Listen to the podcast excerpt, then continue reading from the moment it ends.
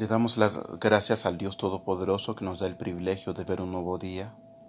Y hoy les damos la bienvenida a la presentación del estudio de la palabra de Dios del libro El deseado de todas las gentes. Capítulo 3. El cumplimiento del tiempo. En Evangelio para todos. Yo soy Saint Ford Simón. Mas venido el cumplimiento del tiempo, Dios envió a su Hijo, para que redimiese a los que estaban bajo la ley, a fin de que recibiésemos la adopción de hijos. La venida del Salvador había sido predicha en el Edén, cuando Adán y Eva oyeron por primera vez la promesa. Esperaban que se cumpliese pronto. Dieron gozosamente la bienvenida a su primogénito, esperando que fuera el libertador pero el cumplimiento de la promesa tardó. Los que la recibieron primero murieron sin verlo. Desde los días de Enoch, la promesa fue repetida por medio de los patriarcas y los profetas, manteniendo viva la esperanza de su aparición. Y sin embargo, no había venido. La profecía de Daniel revelaba el tiempo de su advenimiento, pero no todos interpretaban correctamente el mensaje.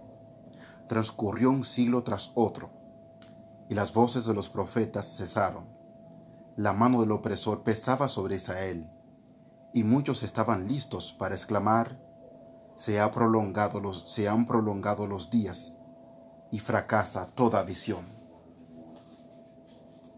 Pero como las estrellas de la vasta órbita de su derrotero señalado, los propósitos de Dios no conocen premura ni demora. Por los símbolos de las densas tinieblas y del horno humeante, Dios había anunciado a Abraham la servidumbre de Israel en Egipto y había aclarado que el tiempo de su estada allí abarcaría cuatrocientos años. Después de esto dijo Dios, saldrán con grande riqueza. Y contra esta palabra se empeñó en vano todo el poder del orgulloso imperio de los faraones.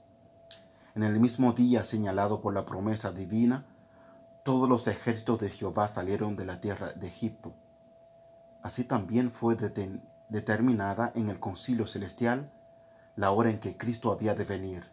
Y cuando el gran reloj del tiempo marcó aquella hora, Jesús nació en Belén. Mas venido el cumplimiento del tiempo, Dios envió a su Hijo. La providencia había dirigido los movimientos de las naciones, así como el flujo y refugio de impulsos e influencias de origen humano a tal punto que el mundo estaba maduro para la llegada del, libertador. Las naciones estaban unidas bajo un mismo gobierno, un idioma y hablaba, se hablaba extensamente y era reconocido por doquiera como la lengua literaria de todos los países. Los judíos dispersos acudían a Jerusalén para asistir a las fiestas anuales y al volver a donde residían podían difundir por el mundo las nuevas de la llegada del Mesías. En aquel entonces los sistemas paganos estaban perdiendo su poder sobre la gente. Los hombres se hallaban cansados de ceremonias y fábulas. Deseaban con vehemencia una religión que dejase satisfecho el corazón. Aunque la luz de la verdad parecía haberse apartado de los hombres, había almas que buscaban la luz, llenas de perplejidad y tristeza, anhelaban conocer al Dios vivo a fin de tener cierta seguridad de una vida allende la tumba. Al apartarse de los judíos de Dios, la fe se había empeñado la esperanza casi había dejado de iluminar lo futuro. Las palabras de los profetas no eran comprendidas. Para las muchedumbres, la muerte era un horrendo misterio. Más allá todo era incertidumbre y lobreguez. No era solo el lamento de las madres de Belén, sino el clamor de inmenso corazón de la humanidad, el que llegó hasta el profeta a través de los siglos. La voz oída en Ramá, grande lamentación, lloro y gemido, Raquel que llora a sus hijos y no quiso ser consolada, porque perecieron. Los hombres moraban sin consuelo en región y sombra de muerte. Con ansia en los ojos, esperaban la llegada del libertador cuando se dispararían, se disiparían las tinieblas y se aclararía el misterio de lo futuro. Hubo fuera de la nación judía hombres que predijeron el, el aparecimiento de un instructor divino, eran hombres que buscaban la verdad y quienes se les había impartido el espíritu de la inspiración. Tales maestros se habían levantado uno tras otro como estrellas en un firmamento oscuro, y sus palabras proféticas habían encendido esperanzas en el corazón de millares de gentiles. Desde hacía varios siglos, las escrituras estaban traducidas al griego, idioma extensamente difundido por todo el imperio romano. Los judíos se hallaban dispersos en todas partes, y su esperanza del Mesías era compartida hasta cierto punto por los gentiles. Entre aquellos a quienes los judíos llamaban gentiles, había hombres que entendían mejor que los maestros de Israel las profecías bíblicas concernientes a la venida del Mesías. Algunos esperaban como libertador del pecado.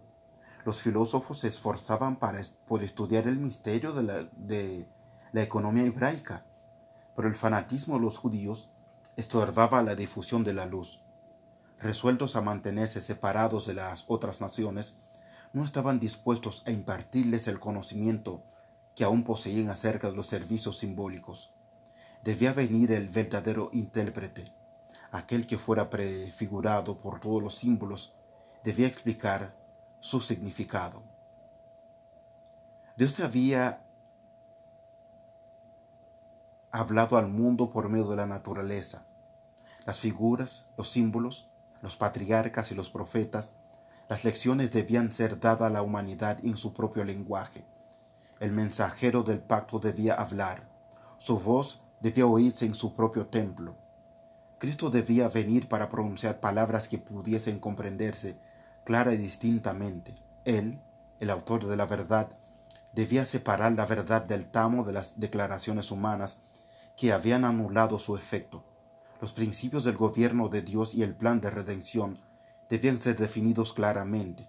Las lecciones del Antiguo Testamento debían ser presentadas plenamente a los hombres. Quedaban, sin embargo, entre los judíos almas firmes, descendientes de aquel santo linaje por cuyo medio se había conservado el conocimiento de Dios. Confiaban aún en las esperanzas de la promesa hecha a los padres fortalecían su fe espaciéndose en la seguridad dada por Moisés. El Señor vuestro Dios os levantará profeta de vuestros hermanos, como a mí, a él oiréis en todas las cosas que os hablare. Además, leen que el Señor iba a ungir a uno para predicar buenas noticias a los abatidos, vendar a los quebrantados de corazón, publicar libertad a los cautivos y promulgar año de la buena voluntad de Jehová leían que podían, que pondría en la tierra justicia. Y las islas esperarán en su ley, como asimismo andarían, andarán las gentes a su luz, y los reyes al resplandor de su nacimiento. Las palabras que Jacob pronunciara en su lecho de muerte los llenaban de esperanza. No será quitado el cetro de Judá y legislador entre sus pies hasta que venga Shiloh, el desfallecimiento, el desfalleciente poder de Israel atestiguaba que se acercaba a la llegada del Mesías. La profecía de Daniel describía la gloria de su reinado sobre un imperio que sucedería a todos los reinos terrenales, y decía el profeta, permanecerá para siempre. Aunque pocos comprendían la naturaleza de la misión de Cristo, era muy difundida la espera de un príncipe poderoso que establecería su reino en Israel y se presentaría a las naciones como libertador. El cumplimiento del tiempo había llegado.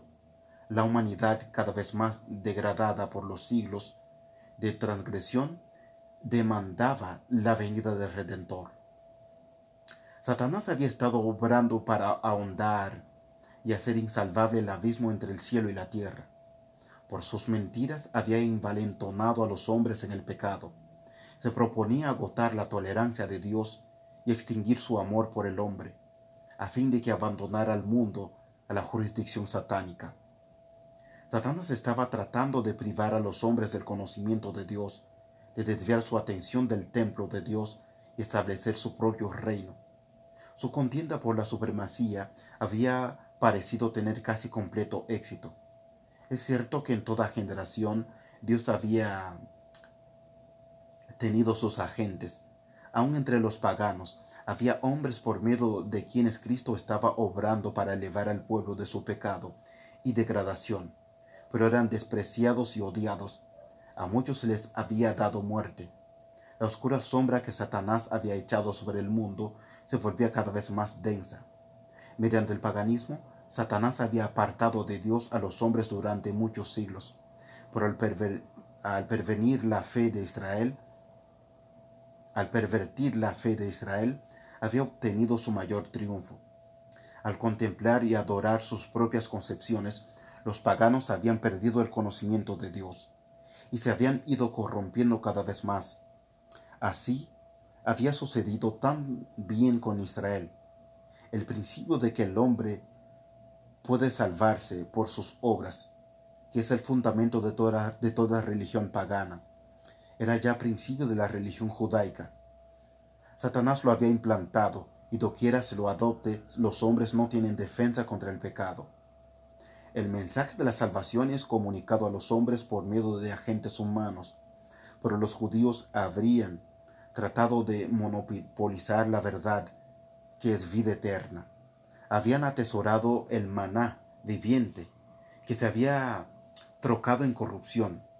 La religión que habían tratado de guardar para sí llegó a ser un escándalo privaban a Dios de su gloria y defraudaban al mundo por una falsificación del Evangelio. Se habían negado a entregarse a Dios para la salvación del mundo y llegaron a ser agentes de Satanás para su destrucción. El pueblo a quien Dios había llamado para ser columna y base de la verdad había llegado a ser representante de Satanás. Hacía la obra que éste deseaba que hiciese y, y seguía una conducta que representaba falsamente el carácter de Dios y le hacía considerar por el mundo como un tirano. Los mismos sacerdotes que servían en el templo habían perdido de vista el significado del servicio que cumplían. Habían dejado de mirar más allá del símbolo, a lo que significaba. Al presentar las ofrendas de los sacrificios, eran como actores de una pieza de teatro. Los ritos que Dios mismo había ordenado eran troncados en medio de, cegar la mente y endurecer el corazón. Dios no podía hacer ya más nada para el hombre por medio de ellos. Todo el sistema debía ser desechado. El engaño del pecado había llegado a su culminación. Habían sido puestos en operación todos los medios de depravar las almas de los hombres. El Hijo de Dios, mirando al mundo, contemplaba su sufrimiento y miseria veía con compasión cómo los hombres habían llegado a ser víctimas de la crueldad satánica. Miraba con piedad a aquellos a quienes se estaba corrompiendo, matando y perdiendo. Habían elegido a un gobernante que los encadenaba como cautivos a su carro. Aturdidos y engañados, avanzaban en, en la lóbrega procesión hacia la ruina eterna, hacia la muerte en la cual no hay esperanza de vida, hacia la noche que no ha de tener mañana, los agentes satánicos estaban incorporados con los hombres. Los cuerpos de los seres humanos, hechos para ser morada del Dios, habían llegado a ser habitación de demonios. Los sentidos, los nervios, las pasiones, los órganos de los hombres eran movidos por agentes sobrenaturales, en la complacencia de la concupiscencia más vil. La misma estampa de los demonios estaba grabada en los rostros de los hombres, que reflejaban la expresión de las legiones del mal que los poseían. Fue lo que contempló el Redentor del mundo. Qué espectáculo para la fuerza infinita. El pecado había llegado a ser una ciencia, y el vicio era consagrado como parte de la religión. La rebelión había hundido sus raíces en el corazón y la hostilidad del hombre era muy violenta contra el cielo. Se había demostrado ante el universo que separada de Dios, la humanidad no puede ser elevada. Un nuevo elemento de vida y poder tiene que ser impartido por aquel que hizo el mundo. Con intenso interés, los mundanos que no habían caído habían mirado para ver a Jehová levantarse y barrer a los habitantes de la tierra. Y si Dios hubiese hecho esto, Satanás estaba listo para llevar a cabo su plan de asegurarse la obediencia de los seres celestiales. Él había declarado que los principios del gobierno divino hacen imposible el perdón. Si el mundo hubiera sido destruido, habría sostenido que sus acusaciones eran ciertas. Estaba listo para echar la culpa sobre Dios y extender su rebelión a los hombres, a los mundos superiores. Pero en, pero en vez de destruir al mundo, Dios envió a su Hijo para salvarlo, aunque en todo rincón de la provincia enajenada se notaba corrupción y desafío, se proveyó un modelo de rescatarla.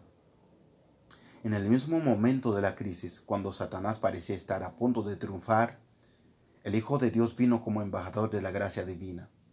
En toda época, en todo momento, el amor de Dios se había manifestado en, favor de la especie caída.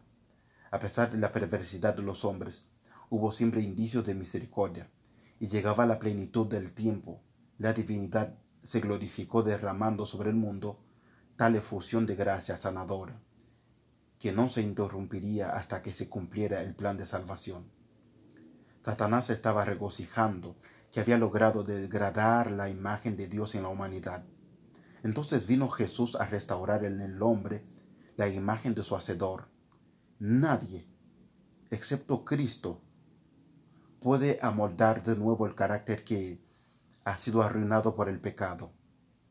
Él vino para expulsar a los demonios que habían dominado la voluntad vino para levantarnos del polvo, para rehacer según el modelo divino el carácter que había sido mancillado, para hermosearlo con su propia gloria.